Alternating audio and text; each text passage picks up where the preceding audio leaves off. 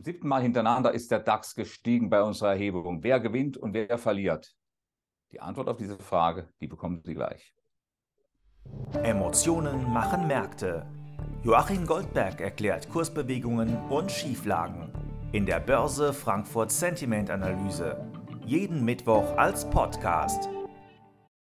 Hallo Joachim, der DAX ist seit vergangenen Mittwoch nochmal gestiegen und hat damit einige Wochen der Erholung hinter sich auffälligerweise sind besonders die professionellen Anleger aus dem Bärenlager rausgegangen, also hab sie, haben sich von ihren Short-Engagements getrennt. War das freiwillig deiner Ansicht nach?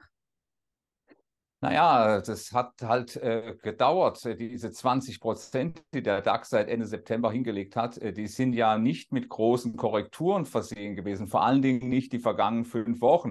Und jetzt haben wir hier einen Börse Frankfurt Sentiment Index, der wirklich deutlich nach oben gegangen ist. Wir sehen hier, die Grafik zeigt das, wir sehen einen Anstieg von 19 Punkten nach oben. Das ist ein neuer Stand von plus drei. Und da ist also das Bärenlager geräumt worden. Da gab es vermutlich äh, einige, die ungeduldig geworden sind. Äh, äh, diese Kapitulation, man muss sie eigentlich als eine verdeckte Kapitulation bezeichnen, die hat sich dann so vollzogen, dass die eine Hälfte der institutionellen Investoren zu neutral gestimmten gegangen ist und die andere Hälfte zu den neuen Bullen. Das heißt also, hier haben wir doch einen deutlichen Stimmungswechsel bekommen.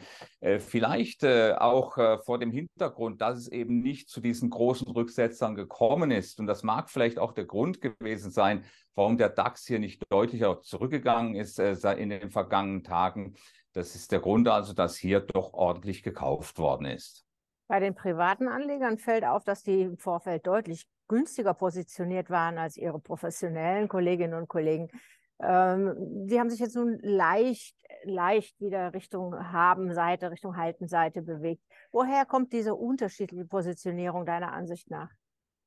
Nun, das hat sich ja schon vor Wochen abgezeichnet. Äh, die institutionellen Investoren, die müssen natürlich äh, extra Rendite auch verdienen. Äh, das nützt, reicht ja nicht aus, wenn man den DAX eigentlich auf dem Weg nach oben nur abbildet. Dieses Problem haben natürlich die Privatanleger nicht gehabt. Und die haben sich dann äh, vermutlich unter dem Strich tatsächlich viel besser geschlagen als ihre institutionellen Pendants. Äh, zumindest haben wir hier in den vergangenen fünf Wochen Optimismus gehabt, einen guten Optimismus. Der ist auch jetzt wieder leicht angestiegen im Vergleich zur Vorwoche. Wir gucken auf die Grafik und der Börse Frankfurt Sentiment Index, der zeigt hier einen Anstieg äh, von gerade mal fünf Punkten. Das ist nicht allzu viel, aber letzten Endes ist hier die bullische Stimmung noch vorhanden, aber sie ist eben nicht extrem bullisch.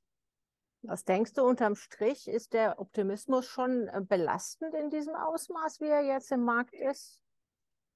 Nee, da, ich glaube nicht. Ich glaube eher nicht. Natürlich, man muss jetzt eins sehen, äh, es ist Nachfrage weg, natürlich, äh, durch diejenigen, die jetzt gekauft haben. Da ist ein Teil der möglichen Nachfrage weg, wenn es nach unten gehen sollte. Das heißt, die Rücksetzer könnten jetzt größer werden als das, was wir bisher gesehen haben. Aber eine Belastung würde ich hier nicht ablesen wollen. Wir haben hier einen ganz leichten Optimismus, auch im drei- und sechs Monatsvergleich äh, vollkommen unauffällig. Das heißt also, es ist tatsächlich noch gut äh, äh, es ist noch gut Geld da, um hier tatsächlich noch mitzumachen, um hier noch einzusteigen. Äh, das hört sich jetzt vielleicht ein bisschen reißerisch an, aber das ist das, wovor die Marktteilnehmer tatsächlich oder vor allem die institutionellen Investoren Angst gehabt haben. Zuletzt äh, nämlich, dass es hier weiter nach oben geht, ohne sie weitergeht in den kommenden zwei, drei Wochen. Äh, dafür muss es gar nicht mal so große Beweggründe geben. Es ist vielleicht ganz einfach nur äh, eine gewisse Sicherheit, dass man sich sagt, naja, zum Jahresende muss ich dabei sein, da will ich zumindest nicht Untergewicht sein Aktien. Und deswegen bin ich eigentlich weiterhin optimistisch für den DAX. Danke dir für deine Einschätzung. Gerne. Die Börse Frankfurt Sentiment Analyse.